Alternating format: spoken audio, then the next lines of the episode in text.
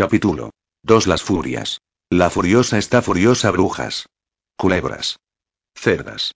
Dicen que a ese fiestón van a ir todas con alhajas hasta en el Pernambuco, mientras la mitad de la algaída se muere de necesidad. Como para no ponerse furiosa. No grites tan embravecida. Que pierdo el desenfreno y me enfrío. Qué temprano has llegado hoy, tigresa. Y qué temprano te has enchufado a la corriente.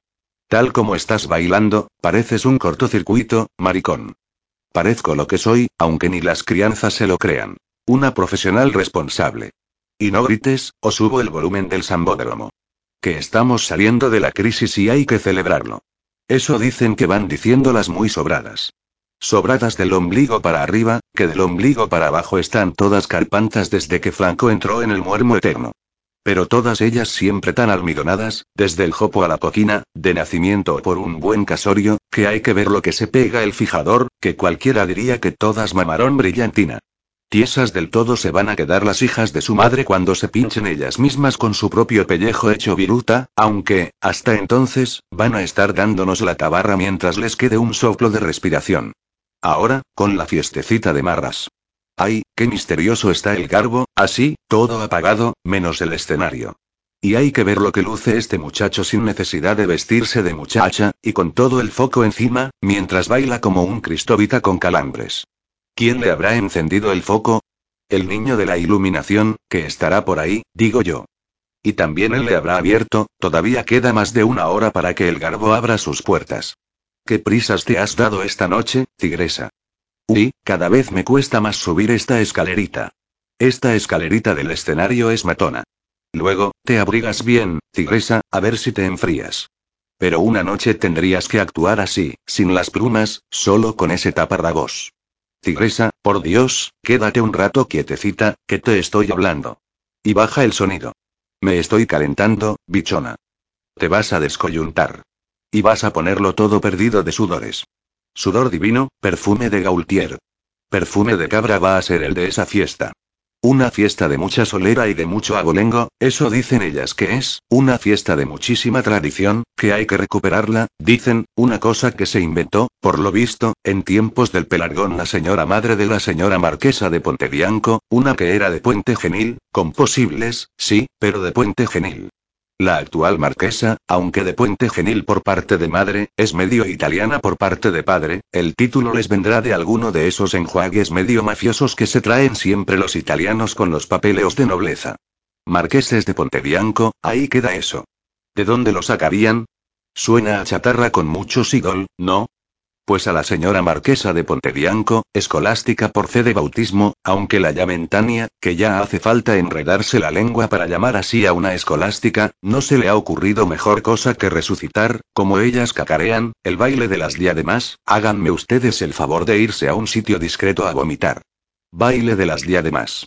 Así se llama el contradios, en estos tiempos en los que todavía hay cientos y cientos de criaturitas, en la algaída por no ir más lejos, en el sitio con más paro de España, con el hambre y el agobio incrustados en el estómago, las espaldas derrumbaditas por no encontrar con qué ganarse honradamente la vida, y calvas en el cuero cabelludo por culpa de la ansiedad, que está más que demostrado que el estrés es incompatible con la alta peluquería. Que se lo pregunten a Orión, la peluquera fasión de la algaída, empeñada además en ser en un futuro próximo, como ella dice, delegada de fiestas del ayuntamiento, la tía, claro que a lo mejor ella puede, ella es amiguísima de toda la vida de nuestro flamante y guapísimo alcalde. Baile de las diademas. Una ofensa cochambrosa, eso es la dichosa fiesta. Y todo porque dicen que ya es hora de apostar sin complejos por el optimismo, por el lujo, por la elegancia, por el buen gusto y por el glamour. No es como para ponerse mala de la fatiga y de la furia que a una le entran. Tigresa, ¿tú me estás escuchando? ¿Qué te estoy hablando? Porque lo de las diademas no es más que un pretexto, que de lo que se trata no es solo de ponerse esa noche las diademas de boda, que de ahí el nombrecito, sino de echarse encima, esa noche mágica, como pone el historiadísimo tarjetón con el que se invita al baile, todo el joyerío. Habrá seguridad, dice el tarjetón. Y también dice que, además de echarse encima todas las alhajas, hay que ir vestidas de fantasía. Las señoras. Los señores, de smoking riguroso, pero con antifaz, como en las grandes fiestas de toda la vida. Peligroso, ¿no? Ideal para rateros habilidosos, se me ocurre a mí. Pero, esa noche mágica, en la casa Palacio de Pontebianco habrá seguridad, o sea, maromos con uniforme de seguratas y del tamaño de un autobús. Algo es algo, mira. Viernes, 20 de noviembre de 2015, a las 21:30, baile de las diademas, un lujo para celebrar que la vida es bella, una noche mágica y brillante, joyas magníficas y vestidos de fantasía para las damas, smoking y antifaz para los caballeros, habrá seguridad, imprescindible confirmación. La invitación, que me sé de memoria, en cartón dorado y plateado, la he visto yo con estos ojos que a lo mejor corren el peligro de quedarse cegatos por las toneladas de máscara fantasiosa de pestañas que les echo encima, pero que de momento siguen viendo divinamente. Sobre la mesa camilla de la salita de estar la tenía la charete, que esa es otra. La charete está invitadísima. La invitación va a su nombre, doña Rosario Medina, viuda de Washington, o como se escriba eso, y es que su difunto marido se apellidaba Washington, no hace falta estrujarse mucho la imaginación para adivinarle el color al muchacho, y, de hecho, a la charete, durante bastante tiempo, incluso después de que un vietnamita la dejase viuda en el mismísimo Vietnam, la llamaban la rubia Washington, pero al final se quedó con la charete, que es más como del palanganeo y el bar de alterne de carretera de toda la vida. ¿Quién se lo iba a decir a ella hace un esportón de años? Encima de la mesa camilla de la salita de estar tiene la charete la invitación, así, expuesta como un sagrario en jueves santo, y que el Señor me perdone, para que las visitas la vean bien. No me pude aguantar, tigresa. Se lo dije. Charete, alma de cántaro, ¿de verdad que vas a tener el santísimo cuajo y la sangre gorda y la falta de conciencia, que es lo peor, de presentarte con tu invitación en ese aquelarre de pellejas parásitas y ostentosas que no tienen mejor cosa que hacer que colgarse collares hasta en la bizcotela? Charete, que tú en esa mamarrachada no pintas nada. Nadie diría que tú y yo hemos venido al mundo por la misma Carmela y en el mismo colchón, y que hemos ensuciado el mismo capacho, con 12 años y medio de diferencia, eso sí, por mucho que te encocore el dato, es lo que hay, tú viniste a esta perrera que es el mundo 12 años y medio antes que yo, que tampoco es tanto, aunque te duela, que ya sé que te duele, mi vida, pero lo que más me duele a mí, charete, es que parecemos el día y la noche. No parecemos hermanos. Porque somos hermanos, tigresa. La charete y yo somos hermanos. Pero tú me escuchas. Hermanos de padre y madre, en estos tiempos ya es imprescindible la aclaración. Y así se lo dije. No parecemos hermanos, charete. No le dije. No parecemos hermanas. Y es que yo de diario soy Joaquín, y hablo como Joaquín, y me visto como Joaquín, con mucho gusto y un poquito de fantasía y con más pluma que un pavo real, es verdad, pero como Joaquín Medina López. Y trabajo como Joaquín. Por mi cuenta. Trabajo en mi gabinete de maquillaje selecto y a domicilio, que tengo yo unas manos para el maquillaje que son un privilegio, ya le habría gustado tener mis manos al que maquilla a la Kate esa, que no hay más que verme aquí, en el garbo, dentro de una hora, en todo mi esplendor, cuando soy la furiosa. Sí, la furiosa, y a mucha honra. Es que una tiene un temperamento volcánico, una no lo puede remediar. Al principio fantaseé con llamarme Soraya, que suena principesco, pero se me iba el genio cada dos por tres, porque yo el genio lo tengo estrepitoso, lo reconozco, y empezaron a decirme cada cinco minutos. Maricón, ya te estás poniendo de nuevo furiosa, y con la furiosa me quedé. No me quejo, en los carteles queda morboso. Claro que como a una le puede muchísimo la vocación y el prurito profesional, y por más que me enfurezca que mi hermana la charete esté dispuesta a ir como invitada a ese contubernio de día de más, inmediatamente me ofrecía maquillarla como a una diosa. Una es así, ¿qué se le va a hacer? Charete, le dije, te lo pido por lo más sagrado, no vayas a ese sarao de bichas, pero, si vas, cuenta conmigo, vas a ir maquillada para matar, la verdad es que una ocasión así no se me va a presentar todos los días, contigo sí que me va a lucir mi talento natural, porque con este talento se nace, y voy a demostrar además lo muchísimo que he aprendido en el curso de maquillaje artístico que acabo de hacer gracias al ayuntamiento, bueno, gracias básicamente a este alcalde tan enrollado y tan valioso y tan guapo y tan gay que tenemos tenemos ahora, desde hace tres meses, un lujazo de alcalde. Porque no me querían admitir. En el curso de maquillaje artístico no me querían admitir. Que era un curso para jóvenes, eso me dijo la delegada de juventud, muy mona ella pero demasiado grandota para mi gusto y un poco de saboría, este curso es para jóvenes que trabajan en el ámbito del teatro y otras artes escénicas, me dijo, con esa manera de hablar medio escayolada que se traen todos los políticos, y yo le dije, Bonita, pues me viene como picha al culo, a ver si te pasas un sábado por la noche por el garbo a verificar con tus propios ojos lo que son las artes escénicas, en la carretera de Costa Delfines nos tienes, por si todavía no lo sabes, enfrente mismo del Loren, a un lado las niñas de Alterna y, al otro, nosotras, no me digas que no has oído hablar del garbo, un espectáculo de muchísima categoría, y, en cuanto a la edad, aprende a mirar por dentro, cariño, que es lo que un buen político y una buena política deben hacer, mirar a los ciudadanos por dentro, y yo por dentro soy más joven que la Suri, la hija del Tom Cruise, o por lo menos igual de joven y un poquito más arreglada, eso sí, pero solo un poquito, que hay que ver cómo llevan a la niña. Menos mal que nuestro alcalde sí que sabe mirar por dentro, y por fuera, cómo mira el muchacho, con esos ojos negros que tiene, con esa sonrisa, que te sonríe y tú notas que te está mirando con los dientes, qué sarpullido interior le entra a una cuando un muchacho como ese te mira con esos ojos y esa sonrisa.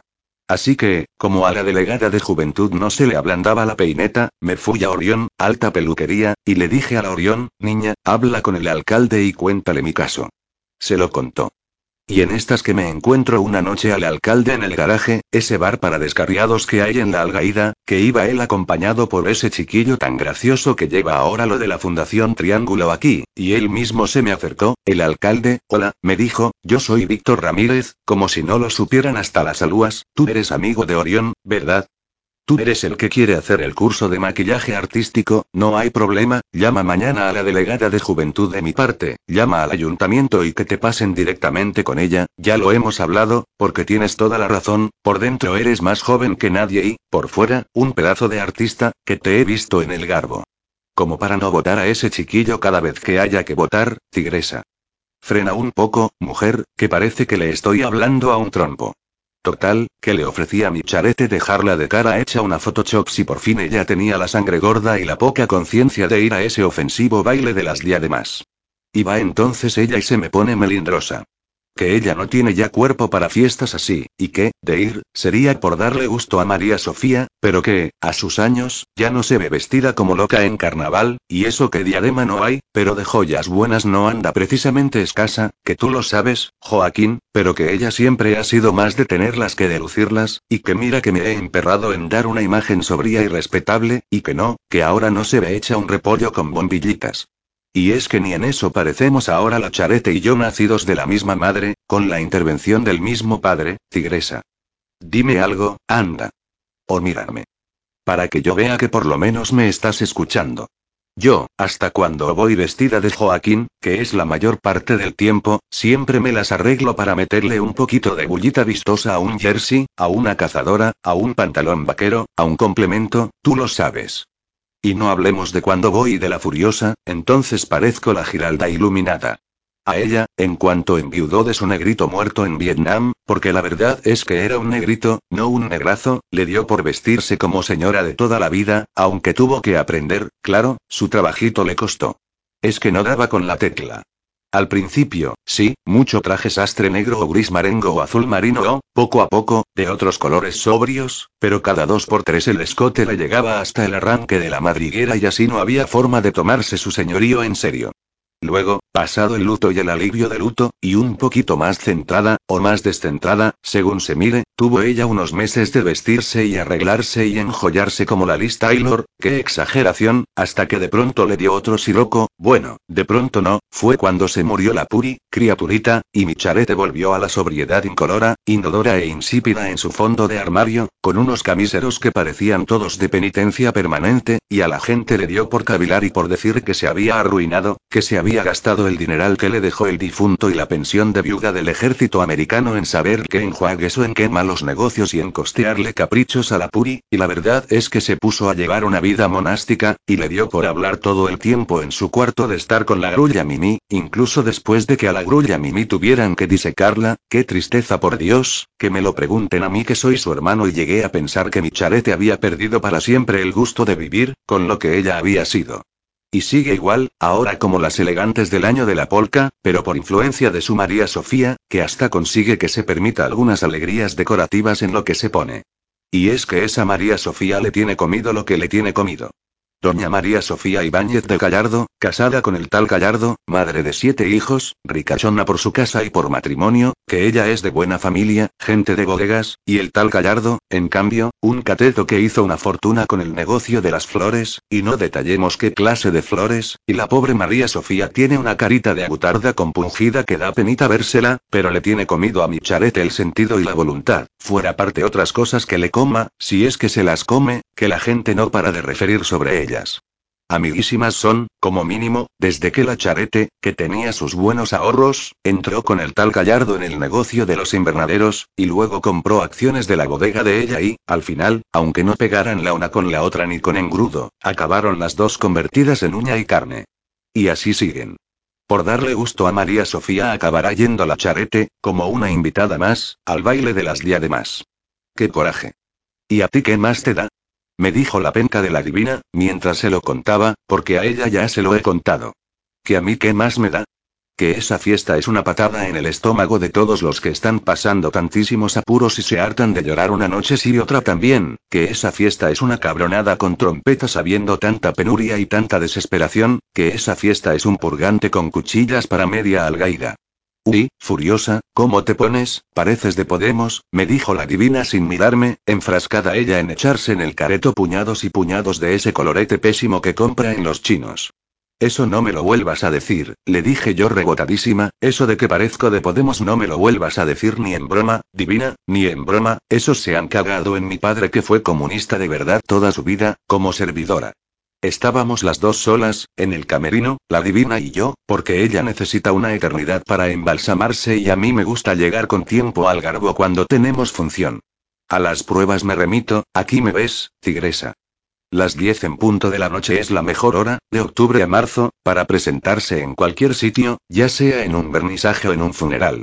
Ni demasiado pronto ni demasiado tarde, y bien desahogada, que tampoco es cosa de ir por ahí acalambrada de ansiedad o desbaratada por las prisas. ¿Y qué día has dicho que es esa fiesta? Me preguntó de pronto la divina. No lo he dicho. Pero es el 20 de noviembre. Uy, dijo ella. Uy, ¿qué? Un flash, dijo, pero me costó trabajo entenderla. Se había quedado como se quedan las criaturas en televisión cuando la televisión se atranca. Cuando reaccionó, parecía mareada y acertó a decir, pero con la lengua estropajosa. He tenido un flash. ¿Qué flash, divina? Le llevó su tiempo salir del flash, como si saliera de una anestesia, y por fin dijo. Niña, ¿ese día no le pasó algo a Franco? Sí, maricón, algo le pasó a Franco ese día. Se murió. Me salió la aclaración un poco borde, la verdad, pero es que esa mujer, cuando se pone en plan marquesa de derechas, me saca de quicio. Furiosa y dime, tigresa, corazón. Por muy tigresa que seas, también tienes que descansar. Dime. ¿Quién es ese flanco que se murió? Bendita sea la juventud. Y la extranjería. Descansa un poco, mujer. Estáis todas igual. Pues a mí me parece que un poco de lujo y de elegancia y de diversión selecta no le hace daño a nadie, yo la encuentro una idea divina, me dijo la divina, como si la hubiera tratado de vuecencia, yo la fiesta esa la encuentro, me dijo, una explosión de poderío chic, un evento de altísimo standing del que debería estar orgullosa toda la algaída, seguro que lo sacan en todas las televisiones, y, a fin de cuentas, ahora que lo pienso, ¿qué es lo que hacemos nosotras? Y no te pongas furiosa, corazón. Nosotras, le contesté hecha candela, para empezar hacemos arte, que es muy distinto, y lo hacemos con cuatro pesetas, sin ningún despilfarro, no hay más que ver el colorete que te compras, mariconchi, lo apretadita que eres para el dinero, lo estreñida de bolsillo que te parió tu santa madre, pero está bien, nosotras no ofendemos, nosotras gastamos lo justo, y hasta menos de lo justo, y hacemos arte escénico, que por algo me admitieron a mí en ese cursillo municipal de maquillaje. Luego, está la conciencia. Es que ya no hay conciencia, tigresa. Bueno, sí, tampoco voy a negarlo, habrá conciencia LGTB, o como se diga eso, tampoco voy yo a quitarles méritos a los chaveicas y las muchachas que trabajan con mucho empeño y mucha formalidad y arman el barullo que haya que armar cuando algo no se puede consentir, esos colegios de monjas que echan a un maestro por ser gay y por serlo sin acobardarse, como le hicieron a este alcalde tan sensacional que tenemos ahora, o esas parejitas de chiquillos o de chiquillas a las que les dan una tunda cuando salen de cualquier discoteca haciéndose arrumacos, pero eso no quita, hija, para que ahora la mayor parte de los de la cofradía quieran ir de parejas estables y respetables, de matrimonios seriecitos, de profesionales estupendos, todos vestidos de ejecutivos feteno de bohemios refinados, o de machirulos musculados, o de intelectuales empingorotados. Todos van de maricas irreconocibles, vamos. Ya no quedan apenas artistas de la vida, no solo artistas del escenario, sino artistas a tiempo completo, de diario y de fin de semana, y peleonas, capaces de sacarle los ojos con las uñas pintadísimas, furiosas o muertas de risa, o las dos cosas a la vez, a una bandera entera de la legión, si los caballeros legionarios se pasan tres cuarteles y se ponen bordes. Y, por supuesto, capaces de poner en su sitio a esa recua de callaretas adineradas, dispuestas a echarse encima las minas del rey Salomón una noche mágica, no te jode, como si esto fuera jauja.